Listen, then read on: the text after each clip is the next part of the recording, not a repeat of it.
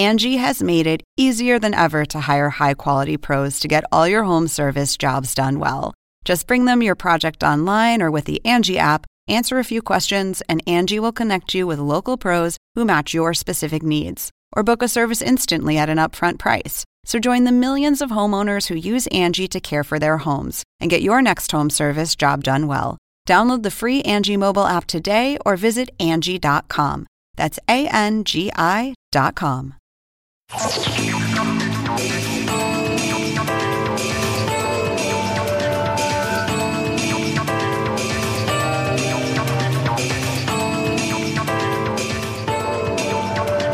¿qué tal? ¿Cómo les va? Soy Andrés Oppenheimer. Gracias por estar con nosotros. Hoy vamos a hablar de algo que parece ciencia ficción, pero quizás ya no lo sea tanto, los autos voladores. Hace pocos días una empresa holandesa presentó en el show de la industria automotriz en Ginebra su auto volador PAL V, que se une a varios otros prototipos de otras compañías. Pero ¿cuál es la novedad? La empresa dijo que ya tiene 70 órdenes de compra y que estos autos van a empezar a andar, mejor dicho, a volar el año próximo. ¿Escucharon bien? El año que viene. Y un edificio de lujo que está en construcción en Miami anunció pocos días atrás que ya va a construir un helipuerto en su azotea para que puedan estacionar, o aterrizar, mejor dicho, estos autos voladores. Claro, también es cierto que hay mucho escepticismo sobre todo esto. Muchos argumentan que venimos escuchando hablar de los autos voladores desde hace muchas décadas. ¿Se acuerdan de los dibujitos animados de los Jetsons, los supersónicos, donde todos se movilizaban en autos voladores? Bueno, hace más de 50 años, en la década de 1960, los dibujitos animados de los supersónicos ya estaban pronosticando la llegada de los autos voladores y todavía no han llegado. Pero eso puede cambiar, eso puede cambiar muy pero muy pronto. Yo estuve recientemente en una conferencia en Sevilla donde un alto ejecutivo de Uber presentó Uber Air, el proyecto de taxis voladores de la empresa. Y eso atrajo más atención todavía que el proyecto de Uber de los autos que se manejan solos, que también están muy cerca de llegar, porque podrían transformar radicalmente el tráfico y hasta el aspecto de nuestras ciudades y nuestro estilo de vida. Hoy vamos a hablar de todo esto con el representante de esta empresa de autos voladores, la empresa holandesa que presentó su carro volador. Y le vamos a preguntar cuán realista es su plan de poner estos autos en el mercado en el 2020, el año que viene. ¿Es un ardid publicitario o hay que tomarlo en serio? Y más tarde en el programa vamos a hablar sobre cómo va a afectar todo esto a los cientos de miles de taxistas y la industria de transporte en el mundo y en América Latina. Y en general, vamos a hablar de cómo los robots y las nuevas tecnologías van a afectar el mundo del trabajo en América Latina cuáles son los trabajos que están en camino a desaparecer y cuáles son las carreras del futuro. Vamos a tener con nosotros desde Alemania a Patrick Schwarzkopf, miembro de la Junta Directiva de la Federación Internacional de Robótica. Desde Santiago de Chile nos va a acompañar el doctor Mario Chimoli, secretario ejecutivo adjunto de la Comisión Económica para América Latina y el Caribe de la ONU, la CEPAL. Desde México Vamos a tener a la licenciada Jordina González, directora de la Organización Mundial para el Trabajo del Trabajo para México y Cuba. Y desde Washington nos va a acompañar la doctora Carmen Pajé Serra, jefa de la Unidad de Mercados Laborales del Banco Interamericano de Desarrollo. Bueno, empecemos con los autos voladores. Vayamos directamente a la entrevista con Mark Jennings Bates, el representante de la empresa holandesa de autos voladores, PAL-B. Veamos lo que nos dijo.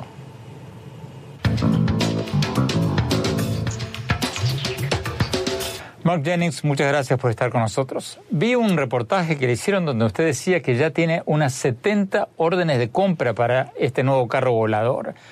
Pero acaba la pregunta, ¿son órdenes de compra firmes, concretas o potenciales?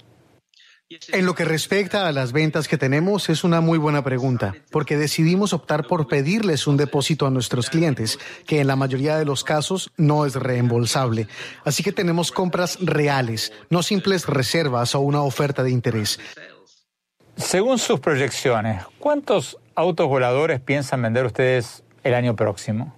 Bueno, creo que la planta de producción está diseñada para la fabricación de un millar de unidades al año, pero no se ha construido todavía. Estamos en el proceso de construirla y el año que viene planeamos entregarles las órdenes a nuestros clientes europeos. Eso probablemente signifique que comenzaremos a construir cerca de los primeros 100 autos voladores el próximo año.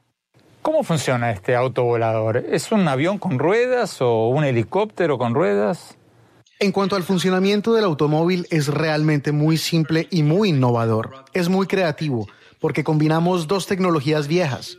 El hecho de que podamos conducir un automóvil de tres ruedas es muy importante para nosotros porque cumple con las regulaciones de las carreteras y combina eso con una forma más antigua de vuelo, un tipo de helicóptero que evolucionó en la década de 1950 con Juan de la Sierva tenemos dos tecnologías realmente comprobadas que podemos combinar y con ello podemos cumplir con las regulaciones existentes hoy en día, porque es en realidad bastante simple.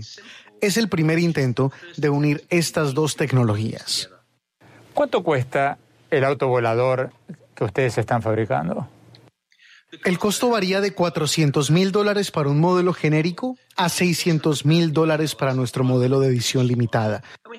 Pero esos son los que realmente resultan atractivos para nuestros clientes en este momento, porque serán los primeros en ser entregados.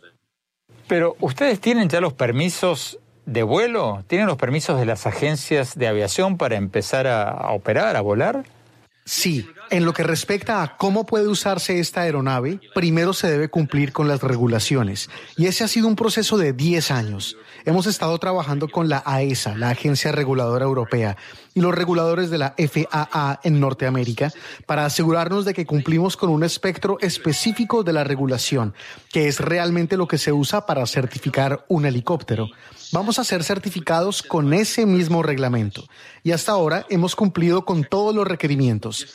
Solo necesitamos que un piloto de prueba de las agencias reguladoras haga la prueba de vuelo y así podemos obtener nuestra certificación y entregarlas a nuestros clientes. Luego, ellos mismos necesitan obtener una licencia para poder volar legalmente.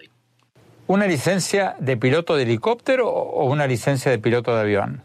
Recibirán lecciones de vuelo para un girocóptero, que es una especie de helicóptero. Así que es mucho más simple y más seguro que un helicóptero tradicional y se siente muy similar a un avión de ala fija cuando lo vuelas. Boeing, Airbus, Bell, otras empresas están fabricando autos voladores que no necesitan pistas, que, que funcionan como helicópteros. Bajan verticalmente.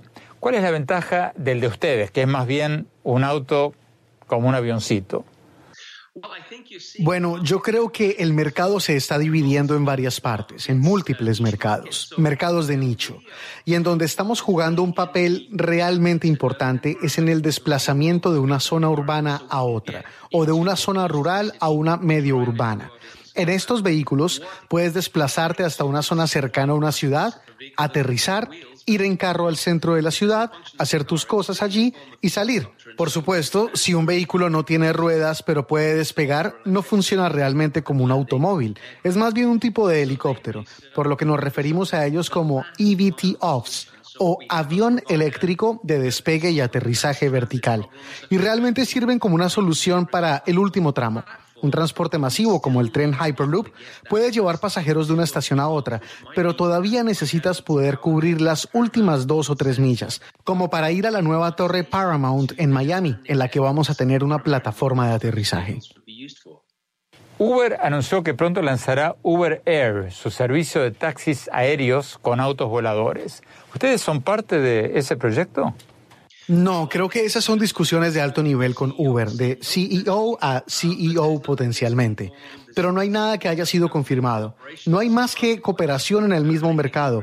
Y creo que Uber verá que algunos problemas de tecnología que necesita resolver son bastante importantes. Ya se están distanciando del vuelo eléctrico y optando por una solución de potencia híbrida. Ahora, ¿quién será el típico comprador de este auto volador? ¿Un billonario o un conductor de, taxi aéreo? ¿Quién?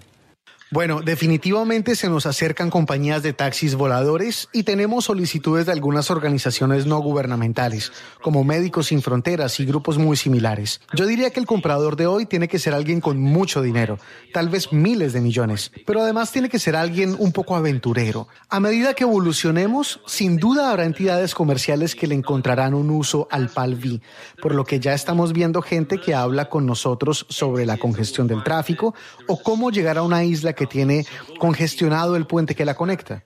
Estos tipos de soluciones se hacen evidentes a medida que el mercado evoluciona. Y hoy, sí, es cierto, es para gente rica, pero evolucionará como una solución para alguien como yo, que vive en las montañas y que se tiene que desplazar por un largo periodo de tiempo en coche, pero que podría hacer ese mismo trecho en 15 minutos por aire. Mucha gente es escéptica sobre todo esto que estamos hablando, porque venimos escuchando de los autos voladores desde hace 50 años, desde los años 60, desde los dibujitos animados de los supersónicos. ¿Qué ha cambiado? ¿Por qué tendríamos que creer ahora que esta vez sí, que estos autos voladores se van a convertir en una realidad? Bueno, creo que la cultura de la organización con la que trabajo es importante. Dutch Oracle es una organización holandesa y quizás preferirían que ni siquiera estuviera aquí diciendo que tenemos un auto volador que estamos vendiendo. Preferirían simplemente quedarse callados, diseñar un vehículo, fabricarlo y entregarlo a los compradores sin muchos discursos o publicidad. Son industriales de muy alto nivel. Ellos saben cómo crear un plan, financiarlo y ejecutarlo. Y eso es exactamente lo que están haciendo. Así que creo que cumplirán su promesa. Y estamos en este punto, cerca de la entrega, porque hoy en día cumplimos con las regulaciones. Eso es fundamentalmente importante para nosotros. ¿Cuánto falta para que veamos miles o, decenas de miles de estos autos voladores en, en el aire? ¿Cinco años? ¿Diez años? ¿Veinte años? ¿Cuánto? Comenzaremos a entregar en el 2020. Ahora, lo que sí sabemos es que nos tomó 10 u 11 años este periplo. Hay realmente muy pocas personas que comenzaron al mismo tiempo un proceso similar al nuestro y han desarrollado conceptos y diseños que se pueden mostrar en ferias tecnológicas, pero muchos de ellos no han comenzado el proceso de aprobación de la normativa. Hay uno más, en Alemania, que anunció el inicio de su proceso de certificación. Vamos a Santiago de Chile, doctor Mario Chimoli de la CEPAL. Doctor Chimoli, usted, usted es un experto en, innovación, ve este tipo de tecnologías todo el tiempo, estudia su impacto en la gente, sobre todo en América Latina. ¿Esto de los autos voladores es algo que usted cree que se viene ya mismo, como acabamos de escuchar, o, los fabricantes de estos autos están exagerando para, atraer la, atención, para que estemos hablando de ellos? Mire, eh, realmente esto va a llegar indiscutible que estas cosas van a llegar, lo que quizás los tiempos para que lleguen sean un poquito distintos. Yo le voy a dar un ejemplo. Los autos que se manejan solos, que nosotros lo estamos dando, lo estamos dando quizás para dentro de 3, 4 años ya funcionando, ya activos, ya tecnológicamente en algún modo que responden, requieren para ponerlos en la calle, para que puedan ser utilizados, requieren protocolos y estándares muy, muy, muy complejos. Le voy a explicar una cosa. Por ejemplo, un auto que se maneja solo. Adelante de provocar un accidente. Tiene una señora anciana y tiene una señora con un niñito en brazo. Y tiene que evitar, tiene que hacer una maniobra de un cierto tipo. ¿Qué decide el automóvil? Usted se imagina que todos esos tipos de procesos tienen que estar incorporados en el auto mismo y tener un protocolo. Esos protocolos, esos diseños de protocolos no son tan simples, a veces no van tan rápido como va la tecnología. Si usted me hace la pregunta, la tecnología llegará, pero después las instituciones, los mecanismos, las reglas requieren otro tiempo que es mucho más complejo. Es obvio que esto cambia la industria, el valor agregado y las habilidades. Eso es claro y eso ya se está, se está viendo. O sea, una cosa es la tecnología, otra cosa es la tramitología. Tenemos que ir a un corte. Cuando volvamos, vamos a hablar con un directivo de la Federación Internacional de Robótica. Le vamos a preguntar qué se viene en los próximos años y cómo los robots van a impactar el mundo del trabajo. No se vayan, ya volvemos. Y después vamos a hablar de las carreras del futuro. Ya volvemos.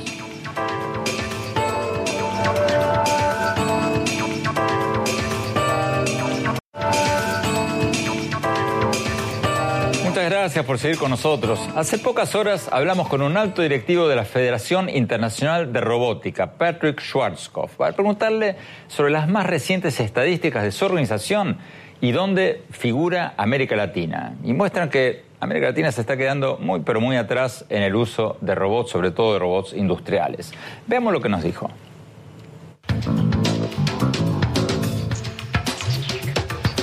Patrick Schwarzkopf, muchas gracias por estar con nosotros. Según ustedes, según la Federación Internacional de Robots, China está comprando más robots industriales que ningún otro país. ¿Cuál es el estimado de ustedes de cuántos robots industriales está comprando China comparado con Estados Unidos, Europa y América Latina? Es cierto, China es el país número uno en el mundo en cuanto a las instalaciones de los robots industriales en el mundo. Es claramente así. Um, el año pasado, por ejemplo, el 35% de todos, todas las instalaciones de robots industriales en el mundo fueron a China. O sea, realmente es el número uno aquí. ¿eh? En, comparación a los otros países, por ejemplo, um, en, China eh, en, en, este año instalará como 140 mil robots industriales según nuestra estimación. Y, por ejemplo, Europa instalará 70.000 robots industriales, los Estados Unidos 40.000 y Latinoamérica 2.000. O sea, vemos la diferencia.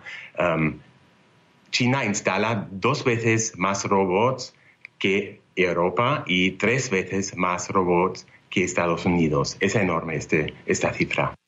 Wow, estos son números totales. En números totales. O sea, para repetir, 140 mil robots industriales se instalarán este año en China, 2 mil robots se instalarán en Latinoamérica. ¿Por qué China está comprando tantos robots industriales? ¿Cuál es el plan de China? ¿Cuál es la estrategia? ¿Por, ¿Por, qué lo hacen? El plan de China, o mejor dicho, la estrategia de China es alcanzar un nivel tecnológico muy, muy alto. ¿eh?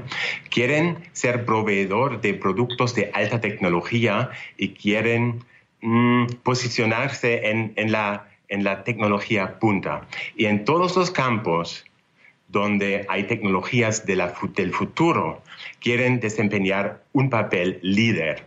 Y eh, por eso han, han, entendido, han comprendido que la robótica es un campo muy importante, muy importante para el futuro y eh, hay muchas inversiones en esta tecnología y también utilizan esta tecnología mucho para poder eh, fabricar productos de muy, muy alta calidad y para ser competitivo en, el, sector, en el sector industrial.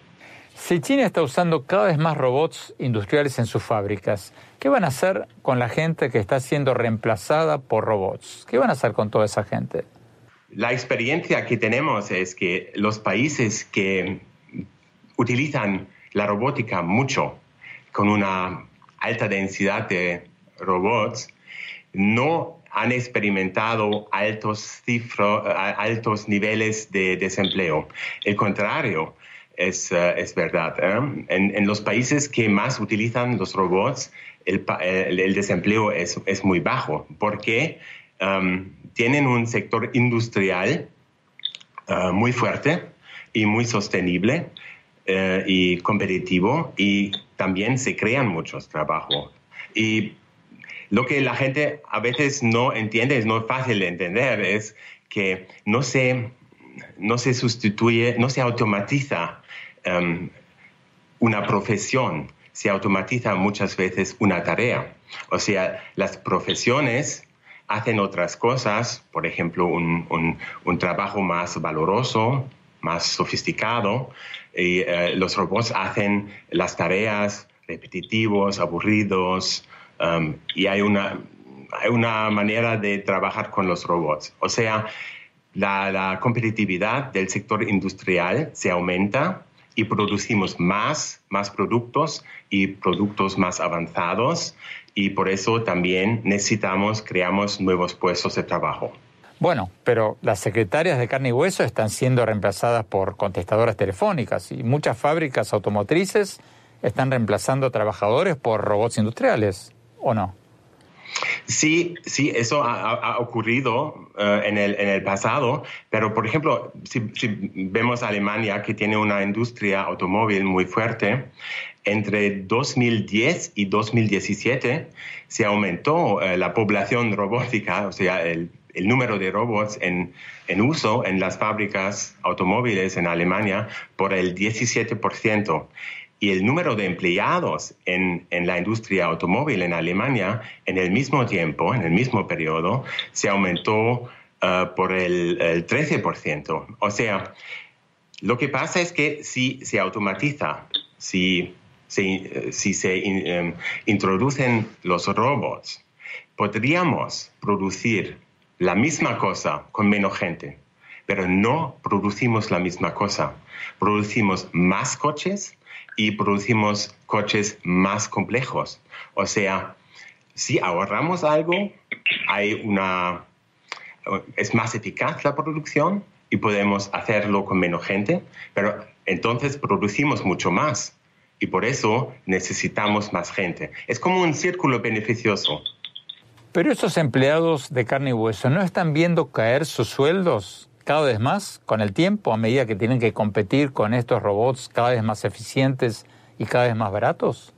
Yo creo que el contrario es, eh, es verdad, porque si, los países que tienen mm, una alta robotización, automatización, es una herramienta imprescindible la robótica hoy para tener un, sector industrial fuerte y, exitoso.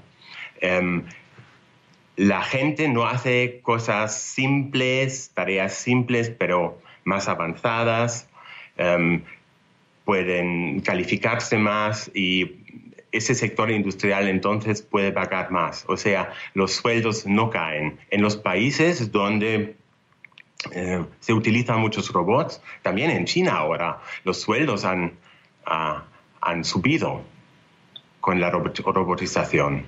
¿Cómo van a poder competir los países latinoamericanos contra China y contra otros países asiáticos que usan robots industriales a gran escala?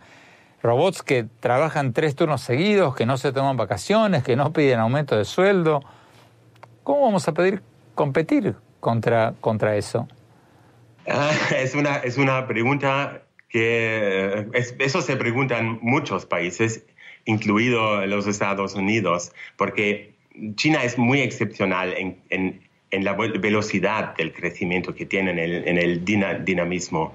O sea, um, uh, lo, que, lo que tienen que, um, que entender es que la robótica es una herramienta para una producción moderna una producción competitiva. Y si los países latinoamericanos quieren jugar este juego y quieren compartir en, esta industria, tienen que decidir, ¿vamos a ser consumidores o vamos a también producir cosas? Y si quieren producir cosas, eso, eso sí es bueno para la prosperidad de las naciones y el desarrollo económico. Y yo creo que es una herramienta la robótica que se tiene que utilizarla. Es imprescindible para tener un, sector industrial y desarrollar eh, económicamente este sector industrial. Muy importante.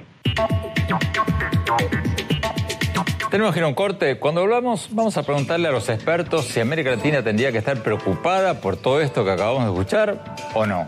No se vayan, ya volvemos.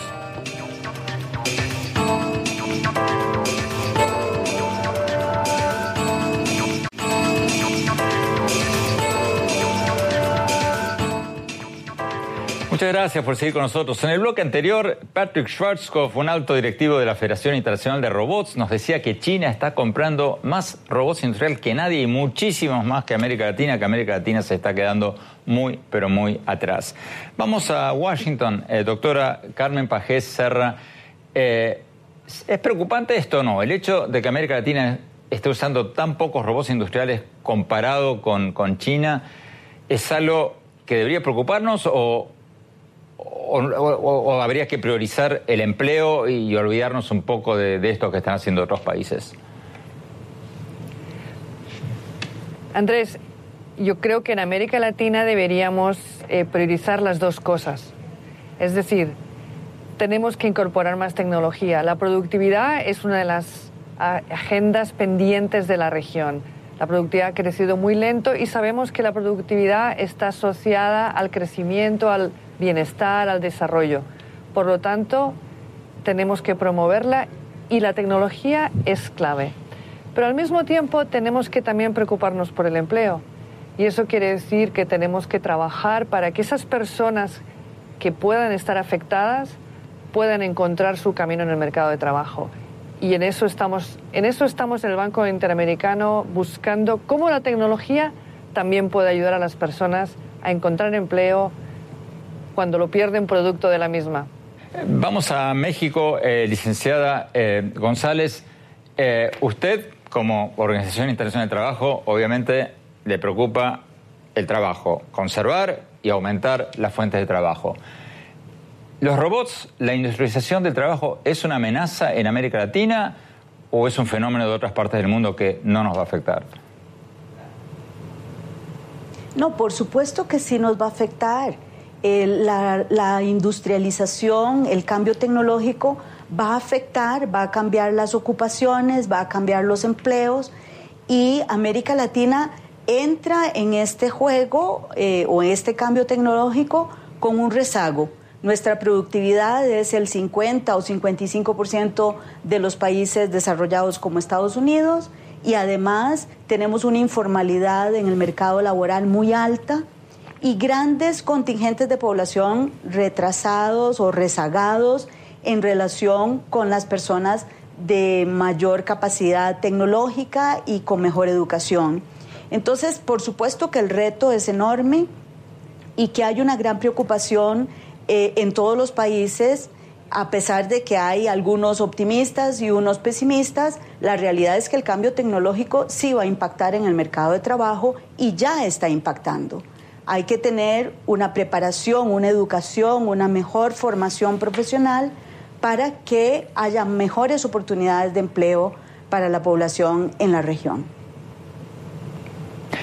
Nos queda eh, un minuto antes de ir al corte. Vamos a, Chile, eh, doctor Chimoli. Entonces, ¿qué hacer en América Latina? ¿Apostarle a la productividad comprando robots industriales a costa de perder empleos o apostarle a proteger estos empleos y ver cómo salimos del paso.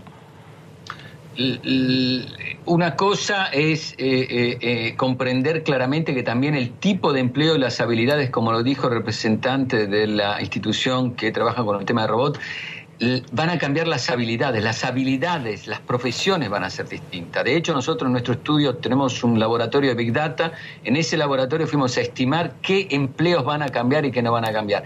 Y lo que nos damos cuenta es que las habilidades van a cambiar, la demanda de habilidades va a cambiar. Por ejemplo, si usted toma Chile y toma México, las habilidades de Chile hacia la digitalización, automatización, construcción de algoritmos que vayan hacia inteligencia artificial van en el sector servicios. En México, una estructura industrial distinta y mucho más manufacturada van hacia la manufactura. Y lo que observamos en tiempo instantáneo, haciendo web scraping continuamente en, en en, eh, en todas las páginas web que se busca trabajo, están cambiando las profesiones. Lo que tienen que hacer los gobiernos a nivel regional es comprender hacia dónde cambian las profesiones y qué tipo de profesiones están cambiando. Porque pensar que las profesiones y las habilidades van a ser siempre la del pasado sería tener políticas industriales y tecnológicas erróneas. Hay que hacer políticas industriales y tecnológicas, pero observando cómo estar cambiando dada nuestra estructura productiva y nuestra base industrial.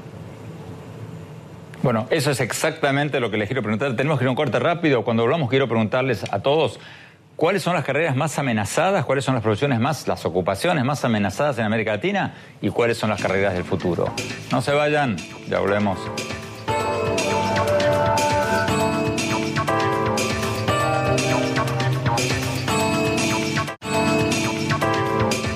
Muchas gracias por seguir con nosotros. Estamos hablando sobre la robotización, la industrialización y el futuro del trabajo, los trabajos del futuro también en este nuevo mundo en que muy pronto, como veíamos al principio del programa, se vienen los autos voladores y muchos otros adelantos tecnológicos que hasta ahora parecían cosas de ciencia ficción y que van a revolucionar el mundo del trabajo. Vamos a Washington, eh, doctora Carmen Pajés, ¿cuáles son los trabajos en América Latina que van a estar o que ya están más amenazados por esta ola de robotización que, se viene en todo el mundo? Las, las más amenazadas son, por un lado, aquellos que, aquellas que tienen un mayor contenido de tareas rutinarias es decir, que son muy fácilmente sustituibles por un robot por una, o por un algoritmo. Ya estamos viendo hoy, en estos últimos 15 años, el empleo que tiene esta característica ya se viene reduciendo. Hay hoy en día cuatro puntos menos del empleo, por ejemplo, en operarios, personal en manufactura, es decir, la automatización ya está pasando. Y vemos que a futuro los más amenazados van a ser en el muy corto plazo administrativos, contables, personal legal que hace tarea de, digamos, paralegales, personas en los call centers, eh, conductores eh, en el medio plazo cuando la tecnología de los autos que se automanejan se perfeccione. Es decir, todas las, todas las ocupaciones que tienen tareas muy rutinarias. Wow. Eh, vamos a México, el licenciado González, ¿cuáles son los trabajos que usted ve más amenazados por la automatización en América Latina? Pues coincido con lo que ha dicho Carmen en el sentido de que aquello que tiene actividades más repetitivas y más rutinarias es más fácilmente reemplazable, pero también el cambio tecnológico eh, y el cambio climático implicarán la desaparición de algunas, de algunas actividades que ahora, que ahora tenemos. Eh, bueno, eh, actividades que sean sustituibles por una máquina, hay muchísimas, incluso en la agricultura y por supuesto en el sector industrial y manufacturero. Por eso es importante cambiar la educación y las habilidades de las personas. Doctor Chimoli, en Santiago de Chile, ¿cuáles son los trabajos que ustedes ven como más amenazados? Son los que definimos medium skills, que no son ni los high skill ni los very low skill. O sea, por ejemplo, una persona que trabaja en un servicio en una casa. En o sea, los ni, muy, ni tan especializados ni, tampoco especializados. Y después no hay que decir, el otro tema, esos pensamos que van a tener un golpe, y le voy a dar algunos números que pueden ser interesantes. El otro tema interesante es que no es que los trabajos se van a sustituir, también se van a reestructurar. Hay funciones que van a ser distintas, porque un trabajo tiene distintas habilidades, y hay pedazos de las habilidades que se pueden automatizar y otros pedazos de las habilidades que no se pueden automatizar. Por ejemplo, en Chile, nosotros pensamos que hacia el 2038 nuestras estimas dicen que 2,1 millón de trabajos se van a perder por automación, pero 3,1 millón de trabajos se van a completamente reestructurar. O sea, el proceso no hay que leerlo solo como puesto de trabajo, sino como habilidades. Y en esas habilidades, las medio skill puede ser las que más pierden. Nos quedan 30 segundos antes de hacer un corte. Eh, vamos a Washington. Eh, doctora eh, Carmen, cerra rápidamente. Eh, ¿Hay un futuro para las artes y las letras? ¿O todos los jóvenes van a tener que ir a estudiar eh, computación, ingeniería y eh, análisis de datos? No, absolutamente. Hay un mucho futuro porque justamente las profesiones del futuro tienen que ver con cosas que no son fácilmente automatizables. Hoy en día, escribir un texto es automatizable, pero la creatividad, la emoción, lo que realmente nos hace humanos, eso no es automatizable. Es decir, si alguien busca ser, tener una profesión en la, escritura, debe buscar aquello que le da creatividad, emoción, el arte, no personas que escriben textos muy rutinarios porque eso hoy en día ya está siendo automatizado. Tenemos que corte. Cuando volvamos, le quiero preguntar a cada uno de ustedes, de nuestros invitados, cuáles son los trabajos del futuro, cuáles son las carreras del futuro. Y después, mis conclusiones, mi análisis sobre cuáles son las carreras del futuro. No se vayan, ya volvemos.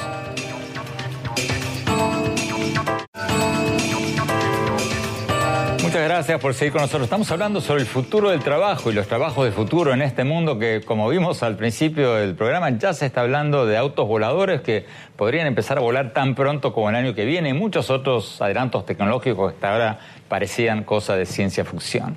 Eh, vamos a Washington. Doctora eh, Carmen Pajés, La pregunta del millón de dólares. ¿Qué le aconsejaría usted a un joven hoy en día? ¿Cuáles son las carreras del futuro? ¿Qué les aconsejaría a los jóvenes? Bueno, yo creo que hay como dos cosas. Uno es qué estudiar y el otro es cómo va a ser su carrera. ¿Qué estudiar? Yo diría dos grandes grupos. O bien carreras que buscan usar, o sea, diseñar, crear, mantener, reparar tecnología, o bien carreras de la empatía. ¿Y carreras de la empatía que son? Maestros, médicos, enfermeros, personal de servicios, por ejemplo, personal de servicios de belleza, peluquería, eh, creativos, arte, es decir, todo lo que de alguna manera, como decía antes, nos hace humanos y hoy en día es muy difícil de sustituir. Y en cuanto a cómo serán sus carreras, que no imaginen que el mundo del pasado será como el de hoy, no tendremos carreras lineales, no seremos, no seremos algo toda la vida, sino que vamos a tener que reinventarnos cada X años porque el mundo va a cambiar muy rápido y, no sabemos si, por ejemplo, en pocos años la tecnología nos va a permitir hacer cosas que hoy no, no podemos. Por ejemplo, ya se habla de que algunas máquinas podrían reproducir la empatía. Eso quiere decir que vamos a tener que encontrar nuestro espacio, continuar formándonos y pensar que vamos a tener que cambiar de trabajo bastante seguido. Licenciada González, en México, la misma pregunta, ¿cuáles son las carreras del futuro?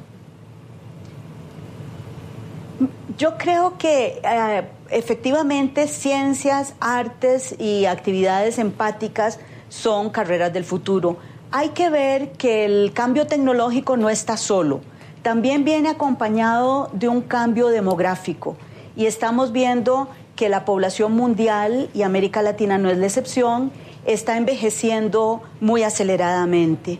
Entonces, un área como el cuidado de las personas mayores, el cuidado de las personas mayores, el cuidado de enfermos, van a ser también áreas muy amplias en el futuro porque vamos a tener una necesidad inmediata con el envejecimiento de la población. Evidentemente habrá máquinas que pueden apoyar en el cuidado de los adultos mayores, pero allí la, posibilidad de trabajo va a estar también muy extendida. Entonces, la recomendación para los jóvenes sería áreas de creatividad, áreas de ciencia, áreas de trabajo más humano, eh, como este que he mencionado del cuido, pero también hay que decirle a los jóvenes que lo que necesitarán es una capacidad para aprender constantemente aprender a lo largo de la vida. Y para los gobiernos será necesario invertir en las capacidades de las personas. Vamos a, Chile, eh, doctor Mario Chimoli. ¿Qué le aconseja a usted a los jóvenes? ¿Cuáles son las carreras del futuro? Mire, eh, eh muchas de las carreras que se dijeron, como salud, eh, todas las que generan empatía, eh, eh, sí puede ser un camino y es seguramente un camino que uno aconsejaría. Pero no nos olvidemos, cuando usted empezó la entrevista, el señor que hablaba de los robots y usted puso en línea muy claramente el aumento de la demanda y producción de robots en China. No se olviden nunca, yo diría, que eh, China, por ejemplo, tiene un programa para ciencias, matemáticas, formaciones que sigue siendo cada día más estructurado y más fuerte. O sea, sí va a haber nuevas profesiones, pero las ciertas habilidades tradicionales, profesiones tradicionales, en algún modo las mantendría. Ese sería el primer punto. El segundo punto tiene que ver con el modelo. No es un proceso que se sustituye el robot al hombre o al trabajador. Hay que pensar a que el hombre va a trabajar con el robot va a trabajar con el robot porque tiene la capacidad de alimentarlo, transformarlo, generar un logaritmo, una máquina, repararlo y en el proceso productivo va a tener que saber comunicar con él. Y no solo lo va a tener que saber comunicar, sino que va a tener que gestionar los procesos. Entonces, cuando uno razona este modelo, no es ni blanco ni negro. Hay que saber convivir y muchas de las profesiones que tienen que convivir, evidentemente, tienen que ver con profesiones nuevas, que van desde la empatía, la capacidad, el volver a escribir, el reflejar lo que todavía la inteligencia artificial no pudo producir, pero por otro lado, no abandonar y más a los países de América Latina aquella background, aquella base fundamental que hacen a la construcción de una base industrial tecnológica. Muchísimas gracias, muchísimas gracias a todos. Se nos acabó el tiempo. Cuando volvamos, les voy a contar qué les digo yo a los jóvenes cuando doy una conferencia y me preguntan cuáles son las carreras del futuro. No se vayan, ya volvemos.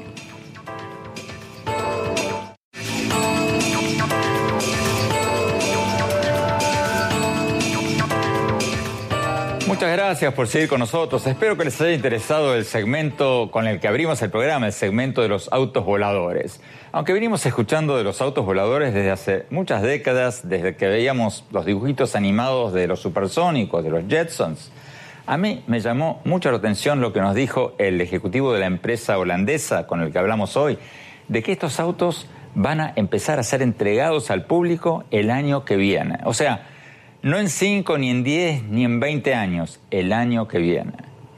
Mi reflexión sobre lo que hablamos después en el programa sobre el futuro del trabajo y las carreras del futuro, cada vez que doy una conferencia y los jóvenes me preguntan cuáles son las carreras del futuro, siempre les digo que tengo una visión un poquito distinta a la de los gurúes tecnológicos de Silicon Valley.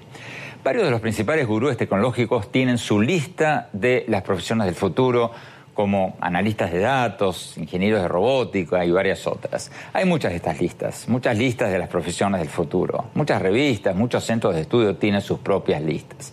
Yo mismo tengo todo un capítulo de mi libro más reciente con una lista de las 10 carreras del futuro. Pero al mismo tiempo, les digo a los jóvenes que no le presten tanta atención a estas listas, ni siquiera a la mía. Les digo que si tienen una vocación, si tienen una pasión, sigan su pasión.